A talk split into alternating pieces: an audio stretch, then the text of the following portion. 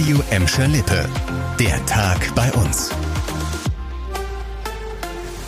Mit Vera Körber. Hallo zusammen. Seit heute können die Besucher der Zoom-Erlebniswelt in Gelsenkirchen den neuen Drillingsnachwuchs bei den Löwen bewundern. Zum ersten Mal konntet ihr heute die Löwenbabys im Innengehege durch eine Glasscheibe sehen.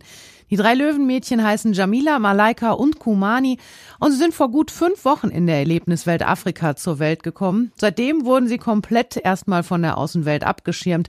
Tierpfleger Jan Schiller ist mit der Entwicklung der Babys richtig zufrieden. Von dem kleinen Wurm, der im Grunde nichts konnte und im Stroh lag, bis jetzt zu wir kämpfen miteinander, wir krabbeln, wir springen die Stufen hoch und runter, äh, klettern über Mama. Also toll. Und das wirklich jeden Tag immer wieder einen Schritt weiter. Und auch Löwenmama Fiona macht laut Zootierärztin Judith Wabnitz einen richtig guten Job. Es hat alles komplikationslos funktioniert. Die ist eine super Mutter, hat das alles so gemacht, wie es die Natur vorgesehen hat, kümmert sich hervorragend um die drei Kleinen und auch ihre Schwester ist immer dabei.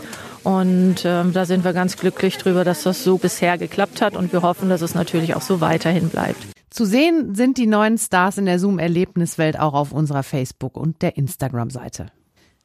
Ja, die Corona-Zahlen steigen immer weiter an und der Ruf nach einer Impfpflicht und auch nach Boosterimpfungen für alle wird an mancher Stelle lauter. Und auch der FC Schalke 04 appelliert jetzt an seine Fans, sich dringend gegen Corona impfen zu lassen. Es sei nämlich gar nicht mehr unwahrscheinlich, dass bei Heimspielen in Gelsenkirchen in absehbarer Zeit die 2G-Regel gelten könnte. Dann dürften eben nur noch geimpfte oder genesene Besucher ins Stadion. Und nicht nur deshalb sollten alle noch ungeimpften Schalke-Fans sich am besten sofort den Peaks gegen Corona holen. Das hat der Verein heute mitgeteilt. Nur so könnten sie im Januar bei den Heimspielen in der Feldhins Arena dabei sein, falls denn dann 2G Voraussetzung ist. Generell stehe aber der Schutz der Gesundheit über allem, so der FC Schalke. In Gladbeck hatte heute vielleicht der ein oder andere Haushalt zwischendurch mal trübes Leitungswasser. Die Gladbecker müssen sich jetzt aber darüber keine Sorgen machen. Die Rheinisch-Westfälische Wasserwerksgesellschaft RWW spült für rund vier Wochen die Trinkwasserleitungen in Ellinghorst und im nördlichen Innenstadtbereich durch. Und deshalb kann es eben seit heute und für die nächsten Wochen auch noch teilweise Verfärbung und Druckschwankungen geben. Wenn das bei euch passiert, keine Sorge, dann solltet ihr das Wasser nur so lange laufen lassen, bis es wieder klar ist. Mehr müsst ihr aber nicht beachten.